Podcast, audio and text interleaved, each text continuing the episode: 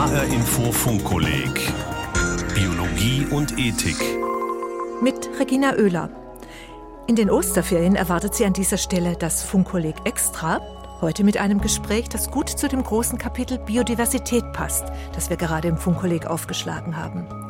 Zu Gast bei uns im Studio war nämlich die Direktorin des Senckenberg Biodiversität und Klimaforschungszentrums, Professor Katrin Böning-Gäse. Katrin Böning-Gäse ist Mitglied der Direktion der Senckenberg Gesellschaft für Naturforschung in Frankfurt. Sie ist Mitglied der Leopoldina, der Nationalen Akademie der Wissenschaften. Und sie ist beteiligt an vielen internationalen Forschungsprojekten zum Thema Biodiversität. In unserem Gespräch erzählt sie davon, Sie erzählt aber auch von den Landschaften ihrer Kindheit und von Eisvögeln in ihrem Frankfurter Garten. Den Anfang aber macht ein Forschungsprojekt in Afrika, für das Katrin Böning-Gese regelmäßig nach Tansania reist. Ich habe sie erst einmal gefragt, was sie denn immer wieder dorthin treibt. Tansania ist ein faszinierendes Land und wir arbeiten dort am Kilimanjaro. Das ist der höchste Berg Afrikas, der höchste freistehende Berg auf der Welt und der bietet uns immense Möglichkeiten für die Adressierung von interessanten Forschungsfragestellungen. Das klingt jetzt noch sehr abstrakt. Sie leiten dort äh, für die Deutsche Forschungsgemeinschaft eine Forschergruppe. Was wollen Sie rauskriegen am Kilimanjaro? Wir möchten verstehen, wie der Klimawandel auf der einen Seite und die Landnutzungsänderungen durch den Menschen auf der anderen Seite die Vielfalt alles Lebendigen verändern und welche Folgen das für das Funktionieren der Ökosysteme dort am Kilimanjaro hat und letztlich auch, welche Folgen das für das Wohlergehen der Menschen am Kilimanjaro hat. Mhm. Und wie sieht Ihr, Ihr Arbeitsalltag dort aus? Wo leben Sie? Wie beginnt Ihr Tag dort? Nun, wir haben uns da ein immens ehrgeiziges Projekt vorgenommen. Wir haben über die ganze Südseite des Berges 65 Untersuchungsflächen verteilt und unsere Doktoranden untersuchen jetzt auf diesen Flächen die Vielfalt von den Bodenorganismen bis zu den Vögeln. Wie groß sind die etwa, diese Flächen? Auf ein Fußballfeld oder? Um das Ganze machbar zu machen, sind die kleiner. Die sind im Allgemeinen 50 mal 50 Meter, die großen sind 100 mal 100 Meter groß. Und die Doktoranden, die steigen dann am Morgen auf über die verschiedenen Anstiegsrouten, die auf den Kilimanjaro-Gipfel führen und schauen, dass sie dann die, die Untersuchungsflächen erreichen. Die höchsten Untersuchungsflächen, die wir haben, sind auf 4600 Meter Höhe. Das dauert dann schon einen sehr, sehr langen Tag des Anstiegs. Und dort oben nehmen sie dann Daten auf zu wie gesagt, Bodenorganismen zu Vögeln, zu Insekten, zu Bestäubern und messen gleichzeitig die Funktionen, die die Tiere in den Ökosystemen haben. Was, was messen die da zum Beispiel? Unsere eigenen Doktoranden untersuchen, wie sich die Vielfalt der Vögel auf die Samenausbreitung auswirkt. Samenausbreitung ist immens wichtig. In den Tropen sind bis zu 90 Prozent aller Baumarten durch Vögel oder andere Wirbeltiere ausgebreitet. Und diese Samenausbreitung ist notwendig, dass die Samen in neue Lebensräume kommen, dort gut keimen können und letztlich der nächste Baum und damit der Wald der Zukunft entsteht. Also die fressen mit den Beeren die Samen und scheiden die dann irgendwo ganz anders wieder aus. Ja, die, die Vögel fressen die Samen im Allgemeinen, transportieren sie dann im Magen-Darm-Trakt die Samen bis zum nächsten Baum oder bis zur nächsten Sitz- und Singwarte und dort lassen sie die Samen dann wieder fallen und das sind im Prinzip die Vögel sind die, die Gärtner des Waldes. Klingt gut, Sitz- und Singwarte. Was für Vögel sind es, die da besonders wichtig sind am Kilimanjaro? Wir haben dann ein breites Spektrum von Arten. Die ganz großen, spektakulären sind die Nashornvögel, die dann auch unten in der Kulturlandschaft in den Bananenplantagen unterwegs sind und mit lauten Rufen den ganzen Tag äh, uns begleiten bei unserer Arbeit. Da sind Torakus dabei, das sind so ein bisschen taubengroße Vögel. Also vielleicht nochmal bei den Nashornvögeln, die haben so einen langen Schnabel, deshalb, daher haben die ihren Namen. Die haben ihren Namen von ihrem ganz großen Schnabel, die sind ähnlich wie die Tukane in der neuen Welt, eben die großen Samenausbreiter in der alten Welt, in Afrika und Südostasien. Und die können die Samen im Zweifelsfall über 10, 20 Kilometer transportieren und sind damit ganz essentiell notwendig für den Transport der Samen und damit auch für den Genfluss zwischen den verschiedenen Regionen des Kilimanjaro. Mhm. Und jetzt waren wir also bei dem Nashornvogel. Sie wollten noch ein paar andere Vögel uns erzählen, die da Sie vielleicht auch als Ornithologin besonders begeistern. Genau, die Kurakos, die, die kennen wir nicht so, die sind aber ganz besonders nette Vögel. Ist eine uralte Gruppe. Das sind so etwa taubengroße grüne Vögel, die auf eine ganz seltsame Art und Weise durch das Kronendach laufen. Die hüpfen gar nicht, sondern die gleiten und schlüpfen so durch das Kronendach. Und dann hat man natürlich auch die vielen kleinen Arten, die die Früchte und Samen von kleinen Früchten äh, verschlucken und ausbreiten. Mhm.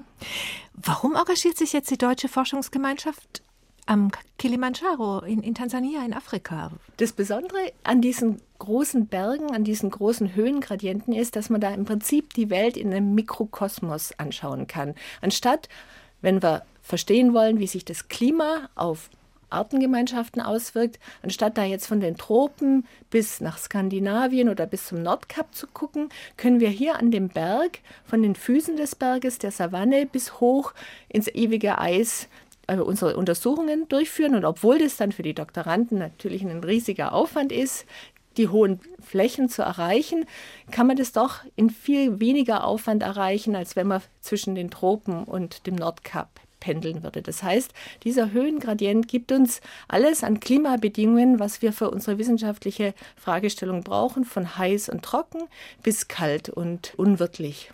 Und was kann man jetzt schon sagen? Wie wirkt sich der Klimawandel auf die verschiedenen Gemeinschaften dort, auf die Biodiversität, auf die Artenvielfalt aus? Was wir beobachten, ist, dass die Niederschläge zurückgehen und dieses Schmelzen der Eiskappe vom Kilimanjaro ist da schon ein erstes Symbol dafür, dass da oben die Niederschläge ausbleiben und dass es eben immer weniger Wasser und immer weniger Eis gibt. Diese fehlenden Niederschläge sind das größte Problem am Kilimanjaro, vor allen Dingen am Fuß des Berges, wo die Menschen auf Bewässerung angewiesen sind. Wenn je weniger Wasser es gibt, umso schlimmer ist es da für die landwirtschaftliche Versorgung. Ansonsten merken wir den Temperaturanstieg, aber da scheinen die Systeme noch relativ gut gepuffert zu sein und die vielen Arten, die es dort gibt, können sich gegenseitig ersetzen, sodass da die Effekte nicht so dramatisch sind. Die größten Effekte sehen wir vielleicht bei der zunehmenden Zahl der Feuer. In den oberen Regionen über dem Bergregenwald brennt es jetzt häufiger und es führt dazu, dass der Wald von oben angeknabbert wird sozusagen und dieser essentielle Waldgürtel, der wie so ein Kragen um den Kilimanjaro liegt, wird immer kleiner und dieser Wald ist eben auch ganz essentiell, um um Wasser einzufangen. Der melkt die Wolken, da fallen die Tropfen auf den Boden, so entstehen die großen Grundwasserspeicher auf dem Kilimanjaro, die dann wieder zur Bewässerung in den tieferen Lagen zur Verfügung stehen. Und dieser Verlust des Waldes ist das, was die größten Folgen für die Menschen am Kilimanjaro hat. Mhm. Sie forschen nicht nur in Afrika, Professor Katrin Böning-Gäse, sondern auch bei uns in Frankfurt vor der Haustür. Sie haben auch eine große Studie mitgemacht, wo das Forschungszentrum in Friedberg war und wo es auch darum ging, wie Vögel als die Verbreiter von Samen sich, wie, wie sich mit dem Klimawandel das Zusammenspiel zwischen zum Beispiel Wald und Vögeln oder Gehölzen und Vögeln hier bei uns verändert. Was ist da im Zentrum des Interesses? Die Vögel sind auch bei uns wichtig als Samenausbreiter. Viele von unseren Bäumen und noch viel mehr von unseren Heckenarten haben fleischige Früchte, die wieder von Vögeln verschluckt und ausgebreitet werden. Und wir wollten wissen, wie unterschiedlich intensiv vom Menschen genutzte Landschaften sich auf die Vielfalt der Vögel und auf die Samenausbreitung auswirken. Und wir haben uns da Hecken gesucht, die direkt am Waldrand standen, wo wir dachten, da haben wir gute Versorgung mit Vögeln aus dem umstehenden Wald. Wir haben uns Hecken in Streuobstwiesen gesucht und wir haben uns Hecken in der offenen Kulturlandschaft gesucht und dann geguckt, wie nutzen die Vögel die Hecken und wie gut funktioniert die Samenausbreitung in den verschiedenen Heckentypen. Und was kam raus? Das Ergebnis war, dass erstaunlicherweise die Samenausbreitung in allen drei Heckentypen sehr gut funktioniert hat. Es war also gar nicht notwendig, dass die Hecken nah am Wald stehen, sondern die Vögel sind so mobil, dass sie auch die Hecken in den Streuobstwiesen und die Hecken in der Kulturlandschaft erreichen. Die wissen ganz genau, wo das Früchte hat und die tracken die Früchte, also die finden die Früchte, die verfolgen die Früchte und verteilen sich zu jeder Jahreszeit in der Landschaft neu, immer da, wo es Früchte hat. Und damit haben wir in der Kulturlandschaft eine stabile Samenausbreitung. Mhm, weil die Vögel so clever sich zur richtigen Zeit dann äh, die richtige Nahrung suchen. Die Vögel sind auf Früchte angewiesen. Die haben sicher Landkarten im Kopf, was wann wo fruchtet. Und mit dieser Landkarte sind sie unterwegs und finden die Früchte und fressen. Die ist ja ihre Nahrung, brauchen sie ja. Das heißt aber, die Agrarwüsten, die es ja in der Wetterau auch durchaus gibt, die spielen dafür erstmal keine große Rolle. Also die, die Vögel, die, die fliegen dann einfach ein Stück weiter.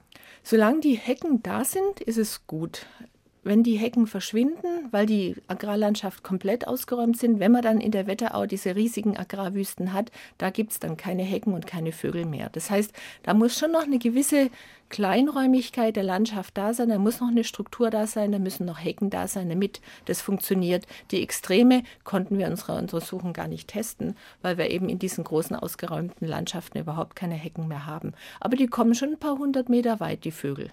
Also die sind nicht darauf angewiesen, jetzt nur mal kurz zehn Meter zu überbrücken. Mhm. Wir haben jetzt über kleine Veränderungen geredet. Wenn es um den Verlust der Biodiversität geht, dann sind es ja eigentlich doch immer ganz dramatische Zahlen, die wir jetzt immer lesen und die wir auch so eingebläut bekommen, um so ein Gefühl dafür zu bekommen, was gerade eben passiert um uns herum, ohne dass wir es merken. Die großen Veränderungen in der Biodiversität passieren derzeit in der Tat in den Tropen. Dort verlieren wir die tropischen Regenwälder, die tropischen Trockenwälder, vor allen Dingen auf Inseln, wo die Artengemeinschaften eher archaisch sind und nicht gut gegen einwandernde Arten geschützt sind. Dort passieren die großen Veränderungen und dort leben ausgerechnet auch die Arten, die nur kleine Verbreitungsgebiete haben und gefährdet sind. Wenn so ein Nashornvogel nur auf einer Insel ähm, auf den Philippinen vorkommt, dann ist er ganz anders gefährdet als die Fruchtfresser, die wir bei uns in Europa, auch in der Wetterau haben. Die Amsel zum Beispiel ist ganz weit verbreitet, die spielt eine wichtige Rolle, aber die ist nicht in demselben Maße gefährdet wie viele tropische Arten. Wir müssen unser Augenmerk in der Tat stärker auf die Tropen legen und wir haben in Deutschland eigentlich ganz gut die Balance zwischen Naturschutz und intensiver landwirtschaftlicher Nutzung hinbekommen. Unsere Arten sind gefährdet und da müssen wir auch drauf gucken. Aber insgesamt ist das System vielleicht durch die jahrhundertealte Erfahrung stabiler, als es jetzt derzeit in vielen Tropenregionen ist. Und was sind aktuelle Zahlen, wie die Biodiversität schmilzt und schwindet? Wie viele Arten verlieren wir, während wir uns unterhalten hier? Diese Zahlen sind immer nur Schätzungen, weil man versucht hochzurechnen, wie viele vor allen Dingen Insektenarten in tropischen Wäldern leben könnten. Viele von den Insektenarten sind noch gar nicht, also die meisten sind nicht mit dem Namen bekannt. Da kommt man nur mit so Bierdeckelrechnungen weiter und dann können, sind die Zahlen nicht wirklich belastbar. Und ähm, wir wissen, wie viel Prozent der Arten vom Aussterben bedroht sind. Bei den Vögeln sind es 12 Prozent aller Arten. Aber für diese riesen anderen Gruppen, zum Beispiel der Insekten, können wir solche Abschätzungen gar nicht wirklich treffen. Jetzt haben wir uns über Vögel unterhalten, die dadurch, dass sie Früchte fressen, Samen verbreiten, dafür sorgen, dass der Wald sich verjüngen kann, dass es Gebüsche und Hecken gibt. Es gibt da dieses schöne Wort der Ökosystem Dienstleistung, der Ökosystemleistung. Also da werden dann plötzlich äh, Lebewesen wie die Vögel zum Beispiel als Dienstleister im, im Ökosystem betrachtet. Und es wird auch berechnet, was bringen die uns an Wert. Mir kam das am Anfang ein bisschen sehr merkwürdig vor, als ich da das erste Mal so diesen Blick auf, auf die, die Vielfalt des Lebendigen äh, mitbekommen habe. Wie sehen Sie das? Die Vögel sind in der Tat ganz wichtige Dienstleister. Sie leisten eben für die Pflanzen den Dienst der Samenausbreitung und machen das dadurch möglich, dass die Pflanzen regenerieren können und dass der Wald regenerieren kann. Und damit bleiben die Wälder erhalten und wir Menschen nutzen dann die Wälder für Bauholz, für Medizinalpflanzen, für Honig und so weiter. Das heißt, die Vögel leisten den Dienst für die Pflanzen und die Wälder dann wieder den Dienst für die Menschen.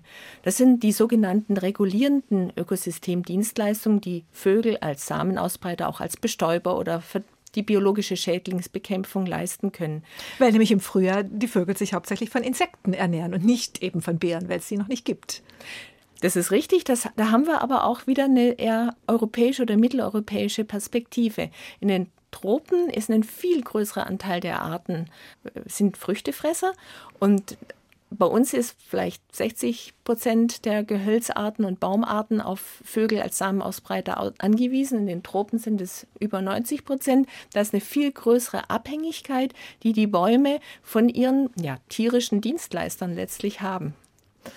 Dieser Begriff Dienstleister, einerseits denke ich, soll er uns ins Bewusstsein rufen, wie sehr wir von der Natur um uns herum, wir sind ein Teil dieser Natur und wir sind auch auf diese Natur um uns herum angewiesen.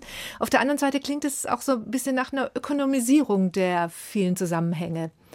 Diese Herausforderung, dass wir nicht alles in Zahlen und alles in Euro und Dollar messen können, das liegt, es, es schwingt da auf jeden Fall ganz stark mit jetzt den Beitrag der Vögel für die Regeneration der Wälder wirklich in Euro zu fassen, das ist eine sehr große Herausforderung und wird wahrscheinlich dem Ganzen auch nicht wirklich gerecht. Menschen haben zur Vielfalt eine ganz unterschiedliche Beziehung. Und auf der einen Seite brauchen wir die Vögel als regulierende Organismen für die Samenausbreitung und die Regeneration. Aber wir haben als Menschen auch auf ganz andere Arten und Weisen einen Bezug zur Natur. Uns macht es was aus, wenn die Nashornvögel auf den Philippinen aussterben. Die Leute geben sehr viel Geld aus, um in afrikanische Nationalparks zu reisen, um mal wirklich einen Löwen oder einen Leopard in freier Wildbahn zu, zu sehen. Und diese Beziehung, die wir zur Natur haben, Wilson hat es als Biophilie bezeichnet. Der große äh, amerikanische Evolutionsbiologe. Genau, der große amerikanische Evolutionsbiologe. Genau diese Beziehung, die wir zur Natur haben, ist wahrscheinlich sehr viel wichtiger, die hat auch dazu geführt, dass wir Arten auf eine rote Liste setzen und uns das was ausmacht, wenn plötzlich der Haussperling zurückgeht, wie das vor ein paar Jahren der Fall ist. Und das ist das, was jetzt viel stärker derzeit auch in den Fokus der Wissenschaft rückt. Und wir erweitern diese Forschung zur Biologie eben um Forschung mit Sozialwissenschaftlern, wo wir versuchen, die Beziehungen, die Menschen zur Natur haben, auch zu erfassen und in ihrer ganzen Komplexität greifen zu können. Und da gibt es dann auch äh, diesen schönen Fachbegriff schon dafür, der Cultural Ecosystem Services, also der kulturellen Ökosystemdienstleistungen, die uns zum Beispiel eben dann die Elefanten oder, oder Löwen bieten. Genau, der Fachbegriff ist kulturelle Ökosystemdienstleistungen gewesen. Gerade wächst auch das Bewusstsein, dass es sich da einfach um non, nicht materielle Dienstleistungen handelt.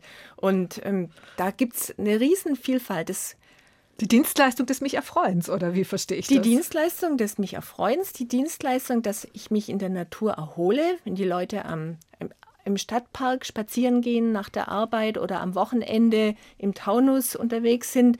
Diese Erholung in der Natur gehört da dazu. Da gehört auch der Bezug zur Natur dazu, dass man den Anblick des Altkönigs sehen möchte, ohne dass da irgendwelche Windkrafträder auf dem Gipfel stehen. Also auch dieser ästhetische Bezug zur Natur gehört dazu. Bei vielen Naturvölkern dann auch so ein sehr intimer Bezug zur Natur, die die Natur als Mutter Erde empfinden und da dann eine spirituelle Beziehung zur Natur haben oder auch der Begriff der Heimat, der eigentlich gerade wieder aktuell wird, weil wir eine Verortung brauchen, weil wir einen Bezug zu unserem Umfeld brauchen und die, der Bezug zur, zur Natur der Heimat spielt eine immer größere Rolle. Sie brauchen nur die Werbung angucken, wie oft da mit Landschaftssymbolen, mit Tieren geworben wird. Ja, Katrin Böning-Gäse, Sie sind in Oberkochen auf die Welt gekommen, auf der Ostalb. Wie würden Sie sagen, hat die Alp Sie geprägt mit ihrer ganz besonderen Welt und Landschaft und auch Tier- und Pflanzenwelt? Die Schwäbische Alb ist ein fantastisches Mittelgebirge. Das ist alles Kalk und das bedeutet, dass es da sehr artenreich ist, auch sehr trocken ist. Es gibt eine sehr vielfältige Pflanzenwelt, große Buchenwälder, Magerrasen mit einzelnen Wacholderbüschen, es gibt Schafherden, die dort noch unterwegs sind, also eine sehr ursprüngliche Landnutzung. Dort ist auch in der Zwischenzeit vieles unter Naturschutz.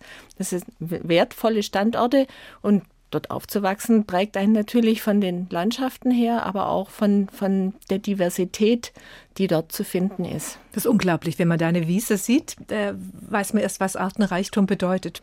Diese langfristig durch Schafbeweidung genutzten äh, Wiesen, ich habe vorhin den Begriff Magerrasen verwendet, den haben die, die Schafe und die beweidenden Tiere über Jahrhunderte die Nährstoffe entzogen. Aber der Vorteil war davon, dass sich dann eben auch Arten, Pflanzenarten durchsetzen konnten, die nicht so konkurrenzstark sind von der Silberdistel, die sich eben mit Stacheln gegen die äh, fressenden Schafe wehrt, oder die Enziane oder die Orchideen. Und das ist eine Vielfalt, die, das ist nicht einfach, die zu erhalten, wenn man da die Wiesen düngt und damit eben auch ähm, mehr Gras dann letztlich zur Verfügung hat, verliert man die Artenvielfalt. Da, da werden dann diese an äh, harte Bedingungen angepassten Pflanzenarten einfach überwachsen. Überwuchert, haben, haben keine Chance mehr. Hat Natur eine Rolle, eine große Rolle gespielt für Sie als Kind? Ich war als Kind sehr breit interessiert. Mich hat sowohl die Landschaft und die Geologie der Landschaft beschäftigt, als auch die Natur, die Vögel, die Pflanzen.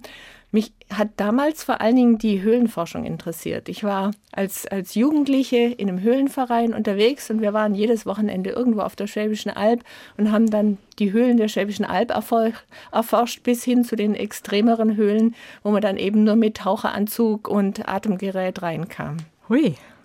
Machen Sie das jetzt auch noch? Das habe ich dann im Studium aufgegeben, als ich festgestellt habe, dass die Vielfalt unter Tage nicht so groß ist wie die Vielfalt auf, auf der Erdoberfläche. Und ich habe dann im Studium angefangen, eher zu klettern und in die Berge zu gehen. Das fand ich dann noch spannender, als un, unter der Erde zu sein.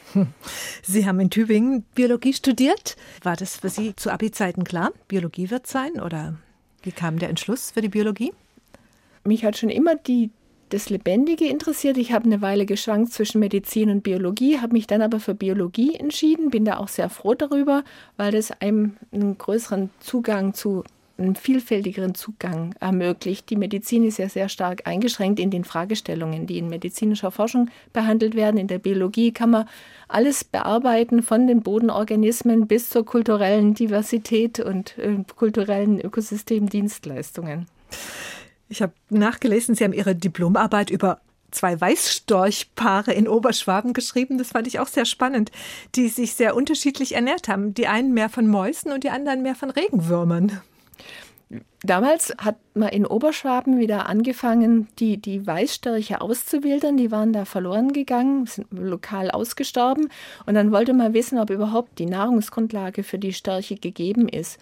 Und wir hatten auf der einen Seite Paare, die hatten kaum Wiesen um ihr Nest rum, die mussten sich tatsächlich notgedrungen von Regenwürmern ernähren. Und andere Paare, die hatten großflächige Wiesen um ihr Nest rum, die konnten dann auf, auf Frösche, aber auch in großem Maße auf Mäuse zurückgreifen.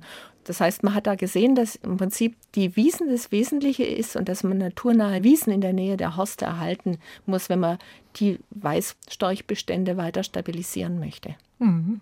Sie sind dann über viele Stationen erst als Professorin nach Mainz gekommen und dann 2010 nach Frankfurt als Professorin an die Goethe-Universität und Direktorin des Senckenberg Biodiversität und Klimaforschungszentrums.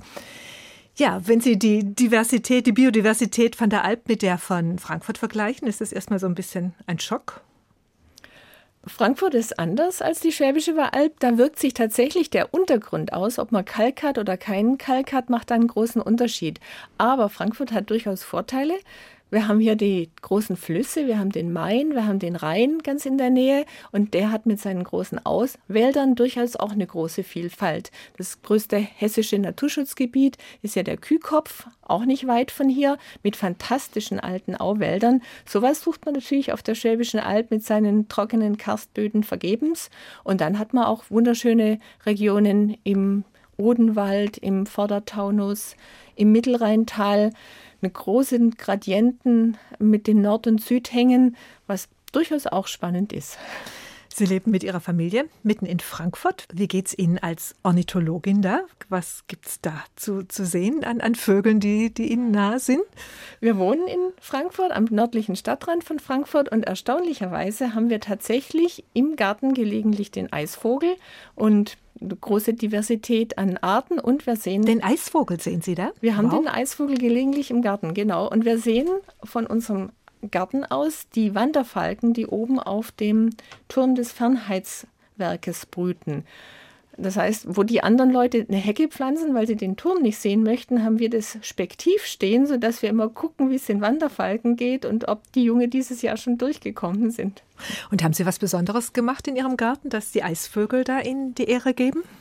Wir haben den Vorteil, dass wir direkt am, am Urselbach sind. Und wenn die Nidda sozusagen voll ist mit Eisvögeln und die Reviere dort äh, überfüllt sind, dann weichen die auch auf den Urselbach aus. Und damit kann man dann so ein paar Nachwuchs ähm, Eisvögel, die versuchen, neue Reviere zu etablieren, dann ab und zu im Garten.